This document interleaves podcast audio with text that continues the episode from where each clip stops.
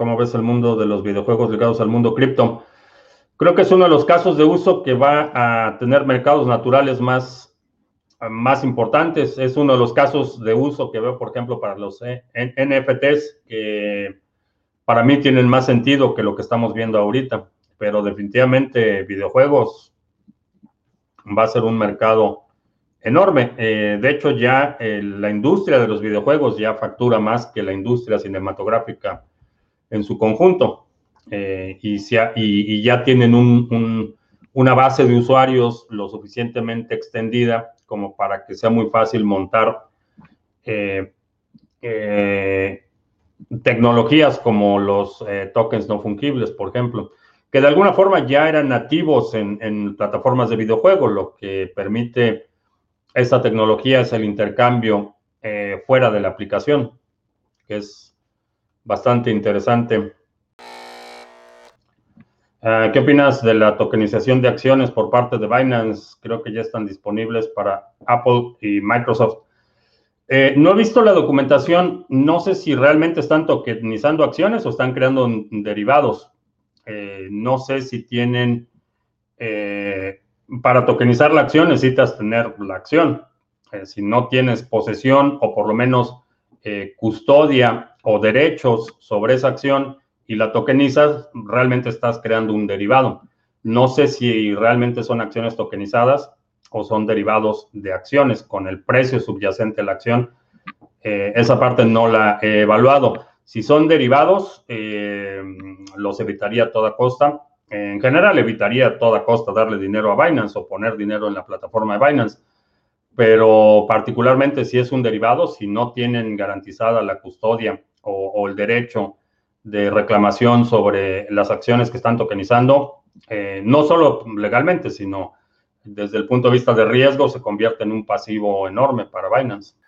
Intercambios cripto a cripto con comisiones bastante competitivas, proyecto que tenemos en colaboración con CoinSwitch, lo puedes utilizar de forma anónima cuando es cripto a cripto y en algunos países te permite hacer eh, compras utilizando tarjetas de crédito débito. Si seleccionas esa opción, asume que la compra eh, no va a ser anónima, va a estar vinculada a tu identidad, pero es una una forma conveniente de hacer compras, por ejemplo, si vas a hacer compras programadas cada vez que recibas tu salario o una compra por semana o algo así, eh, la tarjeta es un mecanismo conveniente para hacerlo. Ah, Gary Schilling cree que tanto las acciones como las criptomonedas viven un presente comparable a la crisis de los tulipanes de los del 1600. ¿Qué les diría? lo evitaría, evitaría perder mi tiempo con ese tipo de individuos. Eh, la, pregunta más fácil es eh, si podías, eh, por ejemplo, enviarle tulipanes a tus familiares al otro lado del mundo en cuestión de segundos. La comparación es totalmente absurda.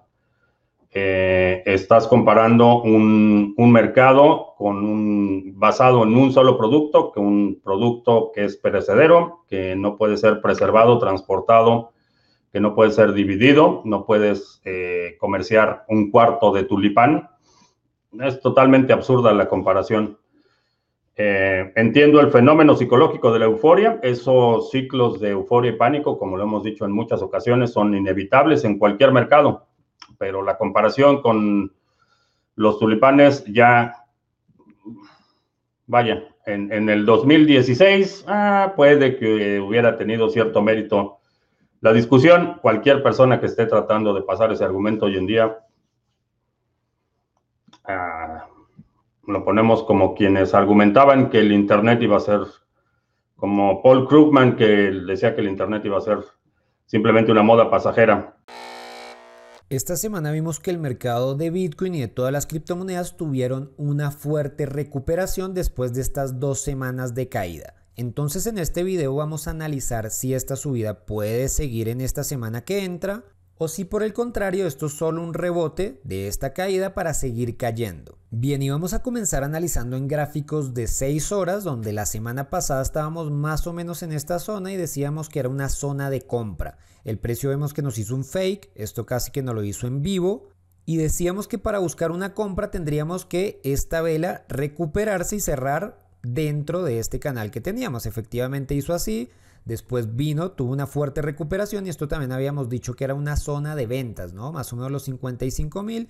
¿Por qué? Porque teníamos esta directriz, este canal, esta resistencia que ya nos decía que el precio, la probabilidad era que rebotara y más que veníamos de una fuerte caída. Lo importante que pasó acá no fue este rechazo que era el esperado, sino fue la ruptura posterior, ¿no? Tuvo un fuerte rechazo a los dos días, ¿no? Después de una caída, tuvo una fuerte recuperación y una ruptura. Por tanto, acá, ¿no? Con esta ruptura que tuvimos, pues esto es una señal alcista, ¿verdad? Cuando rompemos estos canales, algunas veces viene a testearlo y a seguir la tendencia y algunas veces simplemente hace una pequeña pausa para seguir en continuación. Entonces, en esta perspectiva de 6 horas, pues vemos que el precio nos está dando señales alcistas. Ahora miremoslo en 4 horas o en 2 horas para mirar algunas otras perspectivas. En gráficos de dos horas también vemos que tenemos una directriz por acá que también la vino a romper hace poco. Voy a quitar un momento este canal.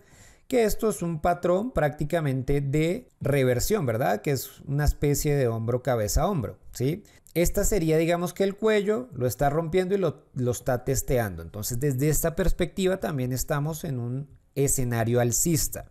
Ahora, si nosotros nos concentramos en este movimiento de acá, vemos que estamos en una especie de cuña bajista. Una cuña bajista no quiere decir cambio de tendencia, no quiere decir nada de eso. Y menos cuando todavía en la parte superior pues todavía tenemos bastante espacios, ¿sí? Más o menos se dice que hay que operarlo o hay que evitar operar en el 75% de la cuña. En este caso estamos cerca del 75%, ¿no? Pero también esto parece una acumulación para seguir subiendo, ¿sí? Esto parece que puede venir a ser acá, que puede venir cercano a los 60 mil y después sí esta cuña romperse a la baja. Cuando se rompe esta cuña a la baja, como les decía, no quiere decir cambio de tendencia, sino que se termina esta compresión y lo más seguro es que después vuelva a tener ¿no? Eh, la tendencia previa. ¿no? Entonces que esto pueda venir hasta acá, venir a bajar, dependiendo de dónde la rompa. No es lo mismo que la rompa acá, no es lo mismo que la rompa acá pero sí que puede venir y después seguir con la tendencia alcista. Así que vemos que desde distintos puntos de vista, pues vemos que el precio nos muestra más continuación que una reversión. Ahora vamos a analizar esta subida que tenemos acá en relación a la gran caída que tuvimos acá. Y para eso vamos a ir a temporalidad de un día. Bien, en temporalidad de un día vemos que sigue siendo alcista. Esto es un rango dinámico que ya venimos desde febrero, ya son varios meses que estamos prácticamente en un rango. Y si nosotros vemos la relación de esta subida que tuvimos esta última semana de esta caída, pues vemos que la caída sigue siendo un poco más fuerte. Ya decíamos en su momento que esta caída, desde mi punto de vista, no era comparable con esta caída ni con una anterior, ¿sí? Ni con esta de acá. ¿Por qué? Porque acá veníamos muy alcistas, acá veníamos muy alcistas, mientras en esta veníamos prácticamente en un rango, ¿sí? Esto duramos par de meses en este rango. Entonces, desde mi punto de vista, es muy diferente esta caída a estas dos que tenemos acá. ¿Y esto por qué nos puede servir? Pues nos puede servir porque esto sí que puede terminar siendo apenas un rebote, ¿sí? Por eso es que yo todavía no estoy viendo los 70 mil, 80 mil, como en las redes sociales ya están mirando. Y no es que esté mal, pero lo mejor es seguir paso a paso. Nuestra acción del precio va a estar ahora comprendida en este espacio, por lo cual tenemos que trabajar este espacio. ¿Sí? Y trabajar este espacio, ya vimos que en temporalidades bajas estamos un poco alcistas, ¿sí? Estamos alcistas porque esto parece que viene así un patrón de continuación, ¿no? Que en algún momento tal vez puede caer, pero desde mi punto de vista va a seguir con esa tendencia menor alcista, mientras en esta temporalidad ya nos dice que acá vamos a tener, digamos que, conflictos, ¿no? Entonces, si nosotros estamos, compramos acá y no hemos vendido todavía, o compramos acá y no hemos vendido todavía, o compramos acá y no hemos vendido todavía, pues esto, la zona de los 60 mil sí que puede ser un lugar muy bueno de venta. Y ya ahí entra la técnica de cada uno, cómo le gusta vender, cómo le gusta sacar beneficios. Habrá el que le gusta poner una orden de venta y listo. Habrá el que le gusta a medida que vaya subiendo el precio, pues va subiendo el stop loss con la ventaja que el precio puede seguir, ¿no? Un nuevo máximo histórico y sigue dentro del mercado.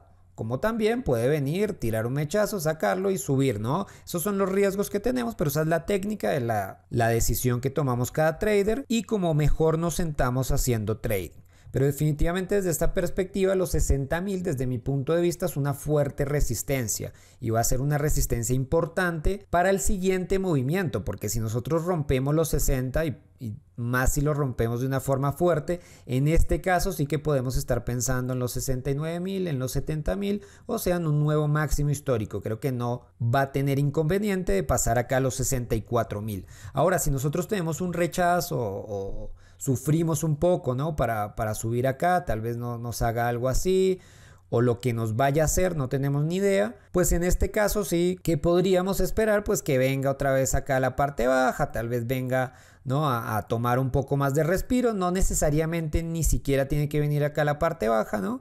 Puede venir a tener un rechazo un poco fuerte, que nosotros digamos vemos mucha fuerza alcista, ¿no? Pero puede venir a, recuperarse otra vez, ¿no? Entonces, dependiendo cómo caiga, y ya nos estamos adelantando mucho, pues esto también pueden ser zonas de compra, ¿sí? ¿Por qué zonas de compra? Pues porque el macro todavía nos está demostrando que así estemos en un rango dinámico, pues todavía podemos sacarle provecho a, a estos rebotes. ¿Sí? Entonces, por eso es que digo que nosotros deberíamos, ¿no? Estar pendientes más es de esta zona a estar pendientes de esta zona, ¿no? Mirando un poco el panorama de las altcoins, digamos Ethereum, vemos que está en una fuerte subida, estas velas son bastante pequeñas y desde mi punto de vista esto podría operarse mejor en un time frame de 10 minutos, de 15 minutos, tal vez para hacer day trading.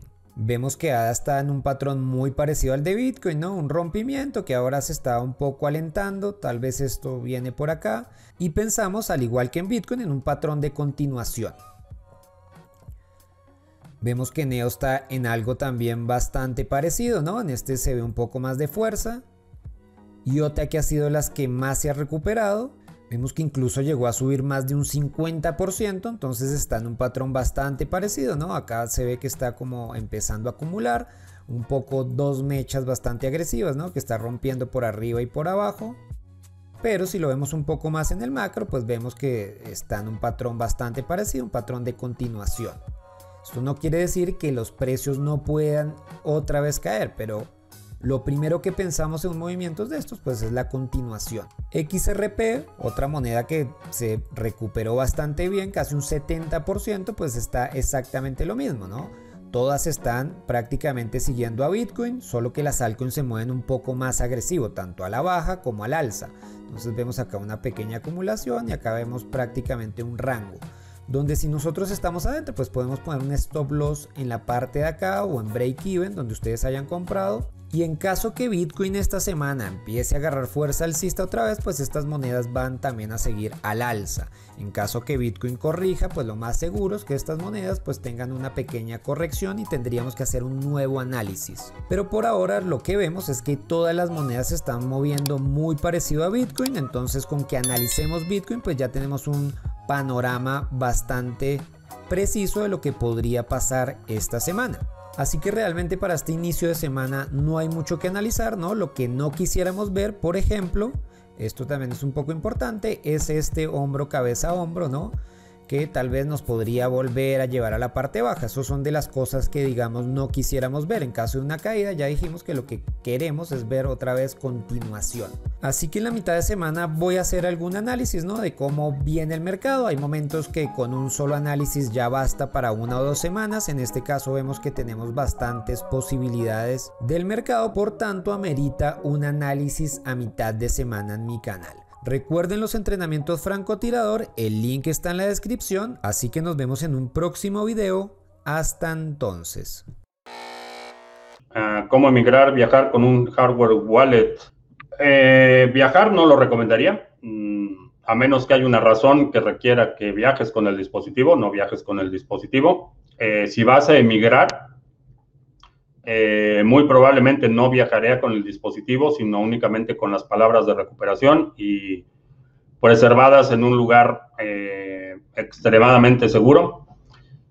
Y pasaría con las, eh, las palabras de recuperación, las semillas, en lugar del dispositivo. Hablando de cruzar fronteras, hoy, bueno, no hoy, pero ahorita me acordé hablando con Rodolfo Novak, el CEO de eh, Coldcard, eh, de CoinKite. me explicó por qué este lado del OpenDime, que este es un dispositivo en el que le puedes poner Bitcoin. A ver si se ve ahí. Le puedes poner eh, Bitcoin y puedes transferir Bitcoin off-chain. Y me explicó por qué decidieron poner este lado redondo. Que a diferencia de que era mucho más barato hacer los cuadrados, pero que decidieron que este lado no tuviera ángulos rectos para que pueda pueda ser transportado.